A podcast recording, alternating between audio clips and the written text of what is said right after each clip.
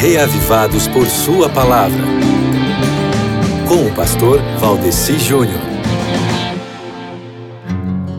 Eu estou dando uma olhada aqui em 2 Crônicas, capítulo 34, e como é interessante ver aqui as reformas que foram imprimidas em Judá, promovidas ali pelo rei Josias, né? Esse filho de Amon que tinha apenas oito anos de idade quando se tornou rei em Judá. O capítulo de hoje, amigo ouvinte, começa declarando que Josias fez o que o Senhor aprova, seguindo um curso firme e equilibrado em suas ações. Josias ele tinha apenas 16 anos de idade quando ele começou começou a buscar o Deus de Davi, o predecessor dele. E como resultado, aqui os versos 3 a 7 descrevem alguns passos que Josias deu para erradicar a adoração falsa. Ele não somente derrubou alguns dos ídolos e imagens, mas ele mandou que fossem transformados em pó.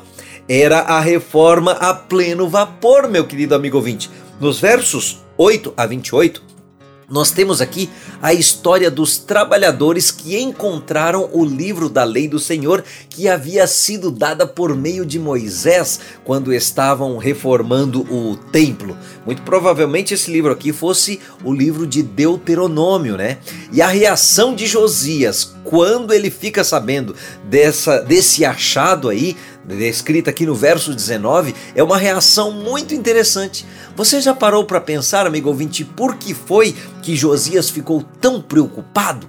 Afinal, isso aconteceu no 18º ano do reinado dele, 10 anos depois que ele tinha começado as reformas, pulverizando aí é, os ídolos e purificando Judá e Jerusalém.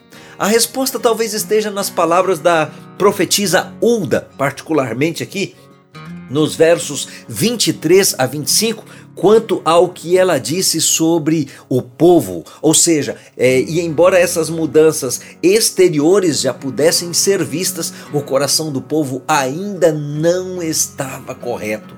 Lembre-se, meu querido irmão, de permitir que Deus faça a reforma no seu coração de dentro para fora, tá certo? Leia hoje segundo Crônicas, capítulo 34. Um abraço para você e até amanhã, se Deus quiser.